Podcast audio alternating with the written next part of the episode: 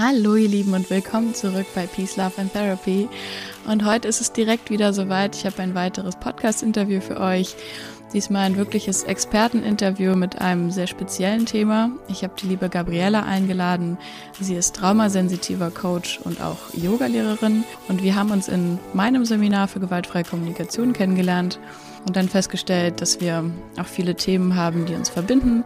Ich war kürzlich Gast bzw. Expertin bei dem von ihr organisierten Traumakongress und dadurch haben wir viele Punkte festgestellt, über die wir gerne geredet haben und haben gedacht, wir reden auch mal in meinem Podcast über ihre Kernthemen. Und ja, ich wünsche euch gute Erkenntnisse bei dieser sehr besonderen Podcast-Folge. Erstmal vielen, vielen Dank, dass du ähm, ja dir die Zeit nimmst an so einem oder in so einer Zeit, wo du auch so viel zu tun hast, dass du hierher kommst oder in meinen Podcast kommst. Freut mich total. Vielen, vielen Dank.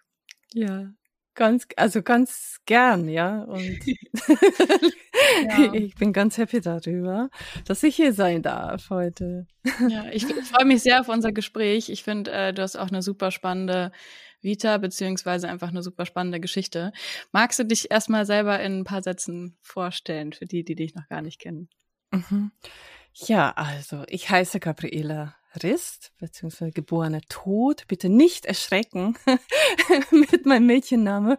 Genau. Und ja, ich bin jetzt heute schon halb Jahrhundert hm. alt, also 50 geworden diesem Jahr tatsächlich. Und ähm, ja, ich habe ein, ein kunterbunte äh, Geschichte letztes Endes, ähm, was in meiner Kindheit natürlich wie von uns allen, aber äh, mit meiner Kindheit so richtig losgegangen ist und ich habe heute auch so rückblickend ganz klar ähm, ja diesen Blick darauf, also als ein, ein als ein Pfad, dorthin, wo ich ja heute mhm. stehe und vom, womit ich ja mich heute beschäftige und was zu meiner Berufung auch geworden ist. Also ich komme ursprünglich aus Ungarn. Ich habe ähm, auch beruflich ganz viele verschiedene Meilensteine und auch ja durch meine Studien also verschiedene Themen ähm, gemacht. Also nicht nur als als Beruf, aber auch wirklich als als ähm, ja großen Themenbereiche des Lebens, von, angefangen von wirklich künstlerischen bis über ja dann eben Informatik, ja, also das ist ja wieder was ganz anderes. Mhm. und dann bis zu Psychologie, letztes Endes, wo ich jetzt heute auch dann eben gelandet bin. Und ähm, ja auch durch Psychologie, nicht wahr? Und Ausbildung zu ähm, eben äh, gewaltfreie Kommunikation haben wir uns ja auch kennengelernt und jetzt eben zu meinem anstehenden Traumakongress, dass wir auch schon bereits eine Unterhaltung hatten. Dafür bin ich ganz dankbar. Und mhm. ja, vielleicht mal ganz kurz.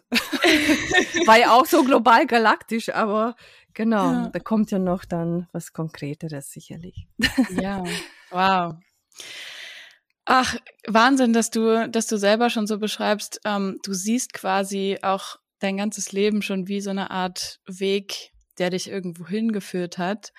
Ähm, und ich finde gerade, wenn wir so ähm, auch im Bereich Trauma darüber reden, dann, dann bin ich persönlich bin immer ganz vorsichtig mit so Aussagen von ähm, jede Herausforderung oder jede schlechte Phase hat irgendwie einen, einen Sinn, beziehungsweise mhm. führt dich irgendwo hin oder hat mhm. irgendeine Message. Äh, weil, weil das manchmal also das ich, ich persönlich bin da, wie gesagt, ein bisschen vorsichtig zu sagen, hey ja, yeah. sieh einfach den Sinn da drin. Das klingt dann von mhm. außen so unglaublich mhm. einfach. Aber in deinem Fall finde ich es wirklich spannend, dass du selber jetzt im Nachhinein sagen kannst, hey, du siehst einfach alles, was du erlebt hast, als, als einen Weg, der dich dahin geführt hat, wo du heute bist. Das finde ich wirklich eine äh, mhm. bemerkenswerte Einstellung. So. Ja. Ich kann vielleicht was dazu sagen, also wie mhm. dieser Pfad für mich aussah. Und mhm. ähm, ich, ich bin jetzt auch als, als traumasensitiver Coach, also das ist ja mein auch Fokus, Entwicklungstrauma, äh, als psychologischer Berater und ähm, bin auch genauso vorsichtig wie du. Mhm. Ähm, das ist ja auch im Begriff für mich ja von traumasensitiver Umgang und eben Kommunikation, weil ja, wie du sagst, diese Sprüche implizieren ja schon auch, nicht wahr? Dass, na ja, also wenn ich das nicht als Herausforderung zum Wachsen betrachten kann, dann bin ich ja schon ein Loser oder sowas. Oder Mhm. es liegt ja an mir, dass ich nicht schaffe, was überhaupt nicht der Fall ist. Und ich habe ja einleitend auch gesagt, ich bin heute 50, also es hat Jahrzehnte gedauert. Das ist wirklich auch ein Prozess, was bis heute nicht abgeschlossen ist. Und zum Teil denke ich, gerade wenn solche Traumata über Jahrzehnte ähm, erlebt werden mussten oder Mhm. vielleicht durften, das ist aber schon wirklich ganz erlösend, ja, irgendwann, dass man vielleicht zu dieser Erkenntnis kommt, äh, mit all dem Leid auch, weil ähm, ganz klar, dass diese über längere Zeit andauernde Entwicklungstrauma, also gerade wo unsere Persönlichkeit und unsere Identität ja noch wirklich formbar ist und auch letztes Endes ja in, in, in einem wohl, wohltuende und ähm, ich sag mal schöne Form ähm, sich formen möchte, Mhm. ursprünglich, mm, da passiert halt so viel. Und wenn das eher oder schl- schlussendlich tatsächlich ein Teil von unserer Persönlichkeit wird, was ja eben auch der Fall ist, dann ist es unglaublich schwer und langwierig, ähm, Veränderungen zu bewirken. Und es ist ähm, wirklich nicht unsere Schuld oder unser, unsere Unfähigkeit, das zu verändern, sondern wir wissen ja heute auch, neurowissenschaftlich ist ja belegt, dass wir gewisse Erlebnisse und ganz, ganz frühe Prägungen, ob das sogar schon mm, Post, ähm, also pränatal, Entschuldigung, Mhm. pränatal oder während äh, Schwangerschaft, was wir erleben im Mutterleib und direkt danach, beziehungsweise bis unser 18. Lebensjahr, ähm, ja, in unserem Gehirn in eine gewisse Struktur und Tiefe abgespeichert wird und gewisse Dinge, also gerade bis zum dritten, vierten Lebensjahr, eigentlich auch nicht mehr zum Löschen sind. Also ähm, damit nimmt man sich auch diese Selbstschuld oder diese toxische Scham auch, was da so typisch ist für Menschen mit Entwicklungstrauma und es entsteht auch ein Verständnis dafür, ja, was, was passierte, warum habe ich heute oder bis heute noch gewisse Symptome oder Flashbacks oder so ganz dumpfe, ich, ich nenne das immer so körperliche Gesamtzustände, Mhm. wenn eine Erinnerung, welche ja noch keine narrativen Anteil, also noch keine verbale, ja, gesprochene oder Ja. keine klare Bilder hat, aber ich bin in einem ganz seltsamen Zustand und ich habe so ein dumpfes Gefühl und ähm, das sind ganz spezielle Flashbacks, ähm, zum Teil auch eben emotionale Flashbacks, ganz typisch für Entwicklungstrauma und ja, das sind halt die Erklärungen dazu. Und mit diesen Erklärungen kommen wir deutlich besser über die Runde. Und durch dieses Verständnis für uns selbst steigt dann halt auch, auch die Chance äh, auf diesem Weg zur Heilung. Wobei, Mhm. ja, Heilung ist ja in diesem Sinne nichts anderes als, ich kann ja den Umgang damit erlernen, ähm, ja, was, was, was durch diesen Einwirkungen entstanden ist. Und ich kann lernen, das auch anzunehmen, dass gewisse Mhm. Dinge, naja, so sind, wie sie sind. Und auch so bleiben. Ich, ich wollte gerade fragen, weil einerseits ähm, habe ich jetzt rausgehört, dass es eine totale Erleichterung sein kann, zu wissen, was vielleicht auch neuronal passiert ist, wie ich geprägt bin, um zu verstehen, warum ich gewisse Reaktionen in mir habe, beziehungsweise einfach äh, gewisse Symptome vielleicht, ähm, warum ich mich manchmal fühle, wie ich mich fühle. Mm.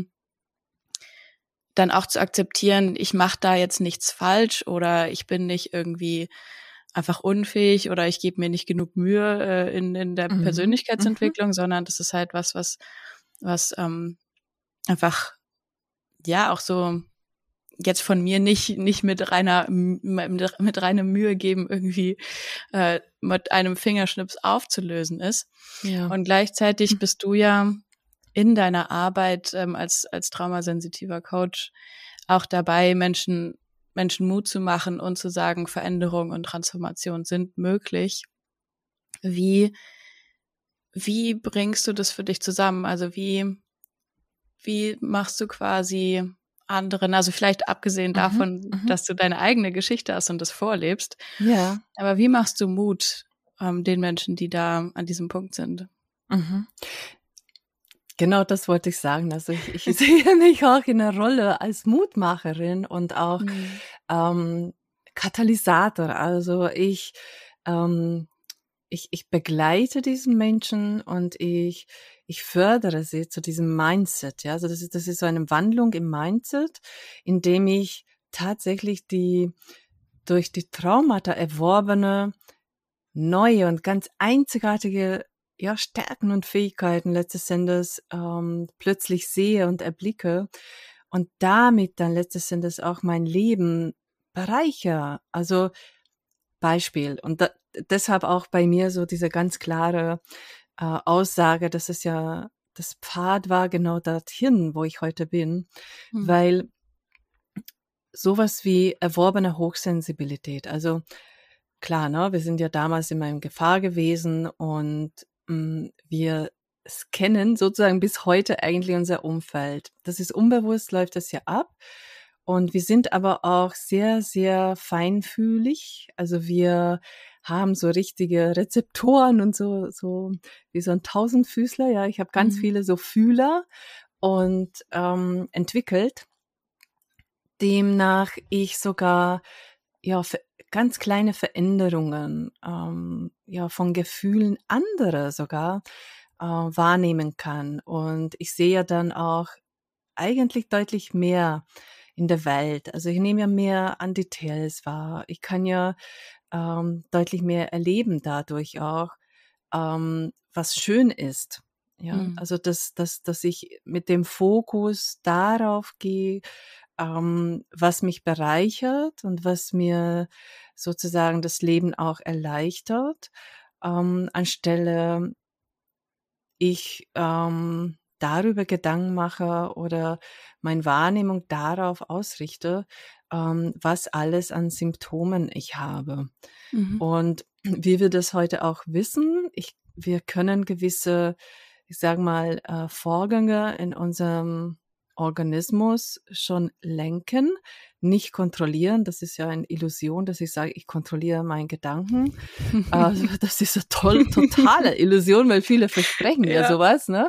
Ja, aber total. ich kann, ne? Aber ich kann ja durch Achtsamkeit das dann halt ähm, ja mitfühlend äh, und auch sogar freudig, ja, ja, hallo, liebe Angst, ne? Da bist du schon wieder mhm. da und ich danke dir, dass du da bist, weil äh, sonst hätte ich ja nicht überlebt. Also das war ja, das, das, das kann ich auch lieben lernen und zum Glück war die Angst da, ähm, um ein Signal zu setzen.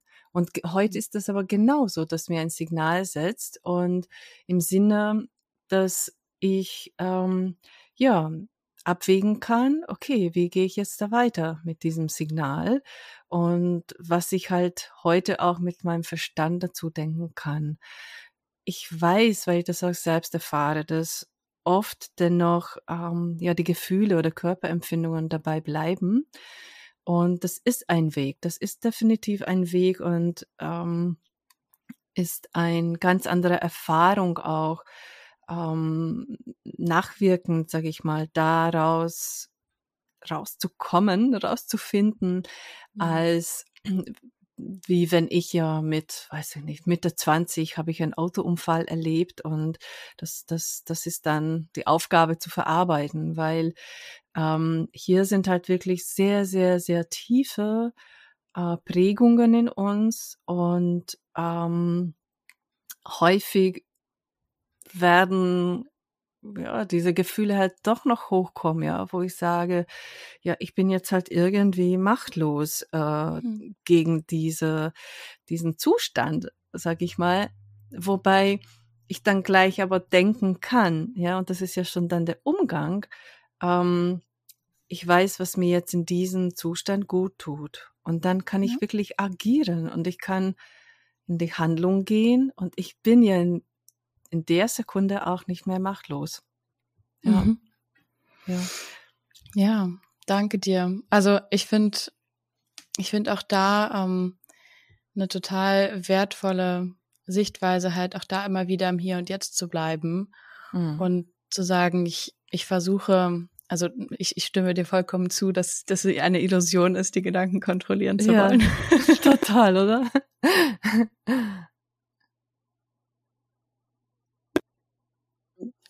ja.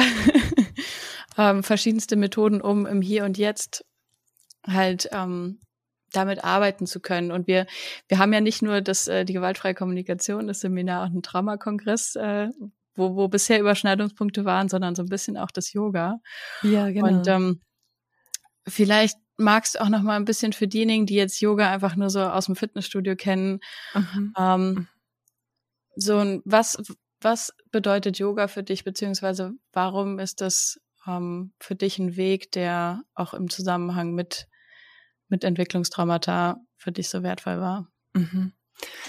Das ist etwas, etwas ganz Spannendes, denke ich, weil vielleicht werden jetzt einige Zuhörer ähm, ja von sich selbst was Erlebtes wiederkennen. Also ich praktiziere jetzt Yoga seit, ich glaube, 14 Jahren. Ich habe ja Autodidakt das ja. mal angefangen und ist ja ganz ähm, interessant, zu welchem Zeitpunkt ich das angefangen habe. Und das hat ja schon eine ganz starke Aussage. Ich habe ähm, eben durch meine Entwicklungstrauma, beziehungsweise ich hatte ja später auch immer wieder ein Hammer auf den Kopf. Ne? Also nochmal dies und das und Katastrophen im, in der Familie, äh, mit ja, psychotischen Erkrankungen, mit Aufkommen für andere, alles Mögliche erlebt. Und ich kam ja auch nie dazu, richtig mal in die Verarbeitung zu gehen oder überhaupt um mich selbst zu kümmern, weil ich ja ständig um die Bedürfnisse anderer gekümmert habe. Und gleichzeitig war aber natürlich ähm, das Signal meines Körpers da, hey, also irgendwie passt nicht. Ja, also ich war ständig diese Hypervigilanz, was da so ganz typisch ist, ähm, dass man diese Übererregung hat äh, Überaktivierung. Also du, du musst irgendwas machen. Und was habe ich gemacht? Ich habe all möglichen ähm, Extremsportarten ausprobiert. Also wirklich bis zum Abkämpfen. Mountainbike ähm, ja auf 1800 Höhenmeter hoch mit Männern, ja, äh, von unserem Gleitschirmverein. Also ich bin auch mhm. Gleitschirm geflogen, Bergsteigen, ich habe Alpinkletterei gemacht, alles mit extrem. Also immer extrem dann Halbmarathon gelaufen, wow. also alles Mögliche, ne?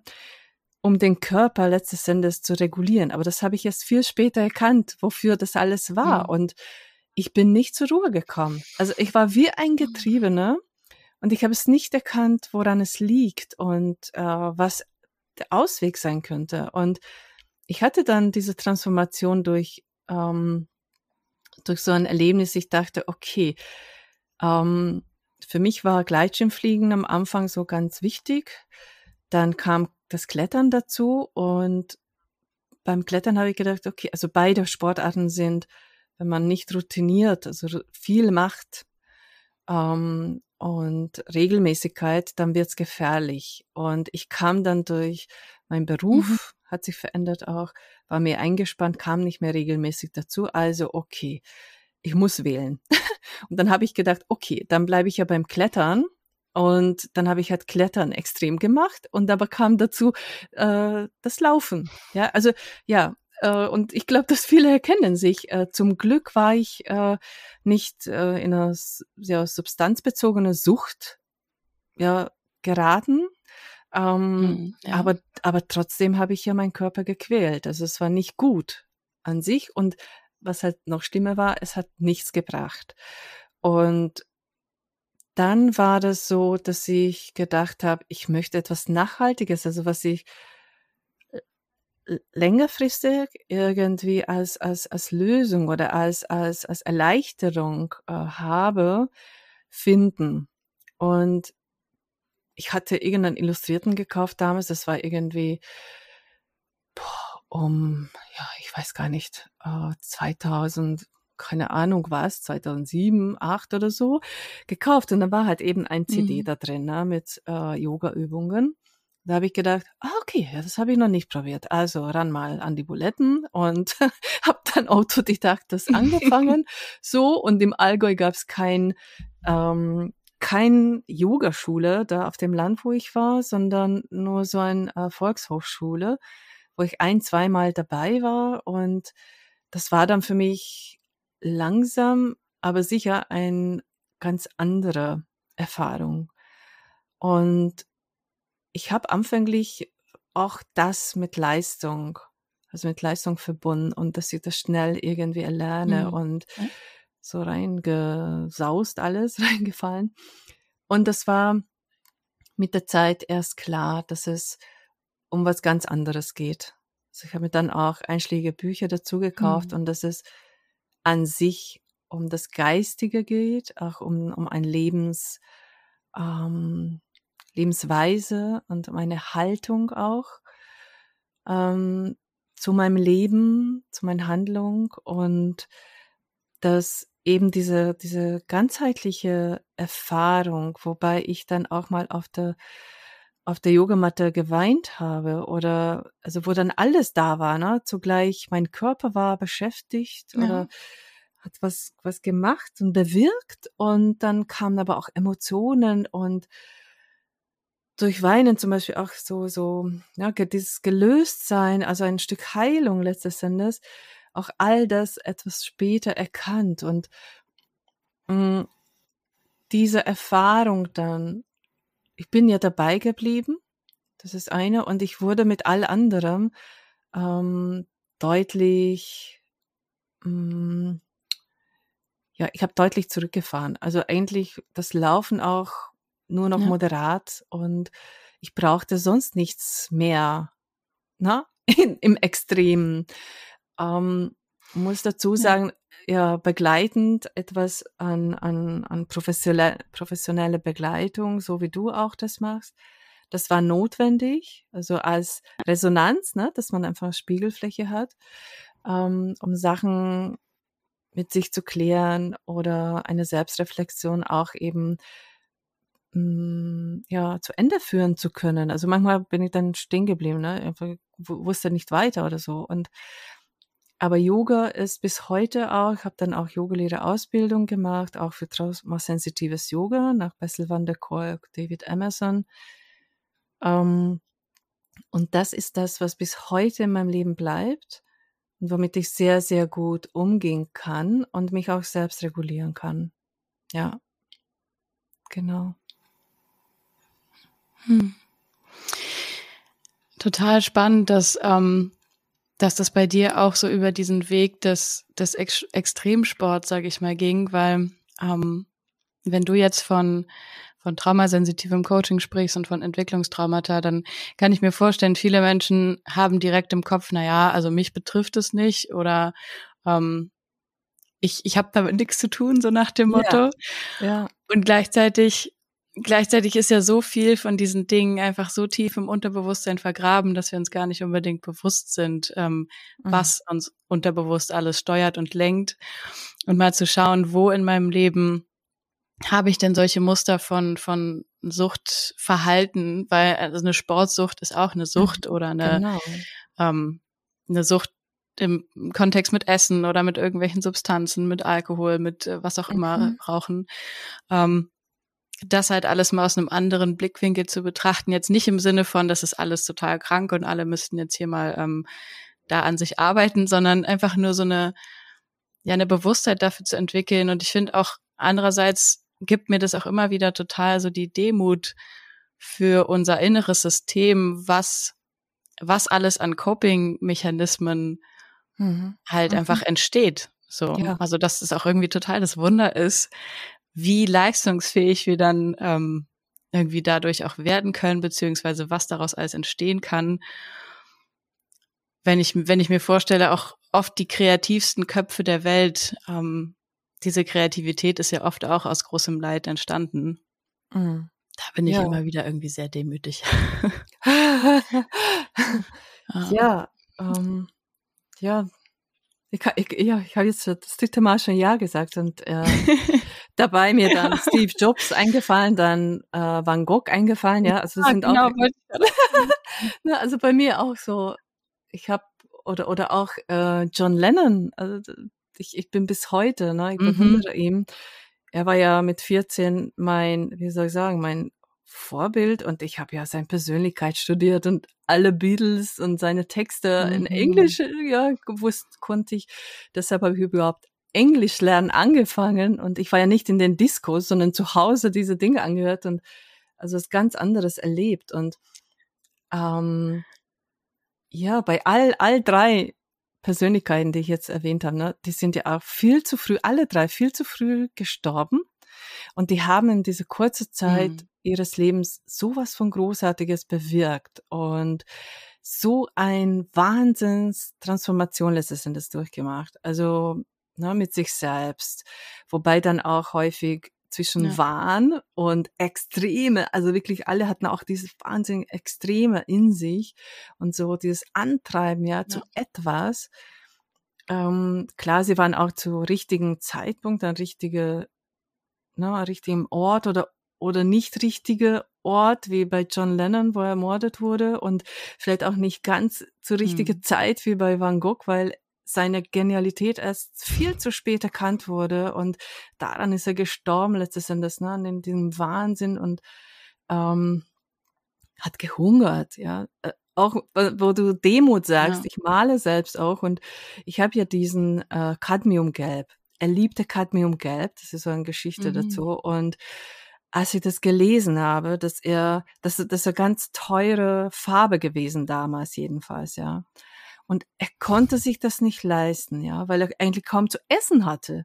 Und er war auch in einer 100% Abhängigkeit ja. von seinem Bruder. Also, ja, solche, solche Schicksale äh, berühren mich sehr und ja, ergreifen mhm. mich auch Demut und auch diese, innehalten. Also da muss ich immer automatisch irgendwie ja. ein bisschen so nachdenken oder oder auch nicht mhm. nachdenken. Also diese, dieses einfach mal stehen bleiben mit allem ja rumhum.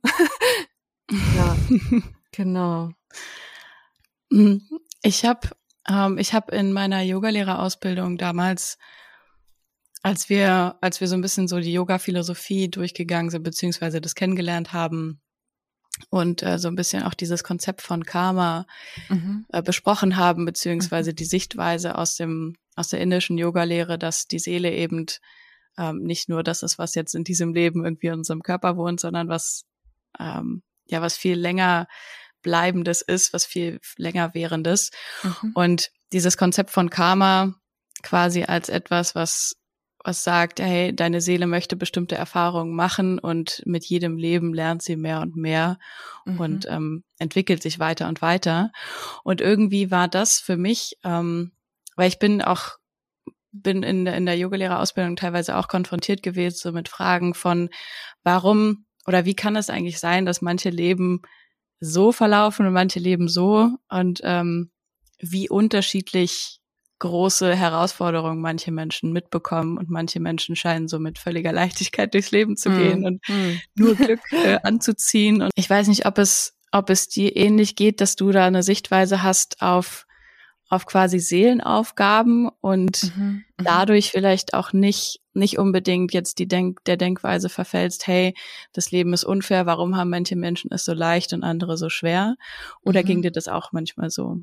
Puh, also ich kann sagen, dass ich, also gleich als Kind oder Jugendlicher, ich hatte ja auch äh, körperlich sehr viel mitgemacht. Also ich habe ja ganz schwere Erkrankungen gehabt in meiner Jugend, was sich jetzt so nachhinein auch rauskristallisiert, dass diese ja, Fehlentwicklungen in meinem Bauch durch die Misshandlung dann letztes Endes ne, äh, entstanden sind. Also ich habe mir ja letztes Endes körperliche Symptome erzeugt, um entweder zu meinem Vater kommen zu können oder einfach äh, in einer anderen Form auf mich aufmerksam zu werden, dass die, die Menschen um mich herum anders mhm. wahrnehmen. Und ich wurde halt leider sehr oft mh, mm, und schwer operiert auch. Ich habe wahnsinnig viel Zeit auch in Krankenhäusern verbracht.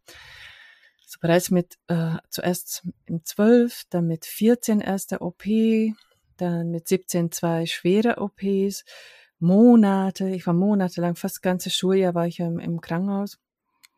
Mhm. Und dort, ich hatte wahnsinnig Schmerzen auch. Also ich hatte Morphium damals schon bekommen und ersten Menschentod begleitet und so Sachen. Und ähm, als ich diesen Schmerzen hatte und die, die, die verliefen manchmal wirklich über Tage. Also ich konnte nicht mal nachts schlafen, nichts konnte ich machen. Und bis heute erinnere ich mich an so ähm, ganz ähm, ja leere und äh, so kalte und ähm, kahle Krankenhauskorridore, äh, mhm. wo ich nachts hin und her laufe, damit ich irgendwie was ertrage. Und da habe ich ja schon gedacht, ne? Also ich, ich wurde zum Beispiel nie getauft. Meine Eltern haben hm. gedacht, okay, wenn ich ja dann meinen Verstand habe, dann kann ich ja darüber nachdenken und ähm, entweder eine Religion annehmen, wenn ich möchte, und aber dann auch jene Religion, welche ich mir wünsche und nicht, ne? Genau. Also von daher sehr offen erzogen und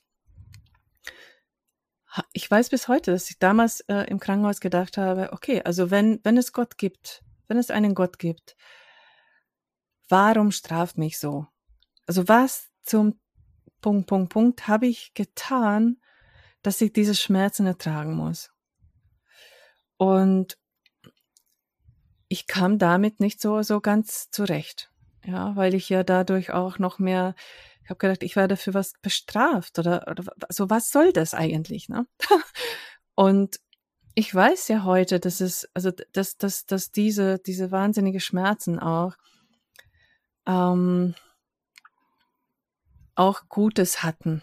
Das klingt vielleicht wirklich unglaublich, aber es hatte zum Guten, dass ich klar zum einen sehr schnell auch erwachsen wurde, also mit Themen ne, konfrontiert war, die ja mich äh, noch schneller irgendwie ja reifen ließen und auch, dass ich sehr schnell spirituell wurde. Also ich, ich, ich mich haben ja auch schon recht früh dann so gro die großen Fragen ja des Lebens beschäftigt und mit 18 habe ich mich alt gefühlt und so. Ich habe noch ein Gedicht geschrieben damals.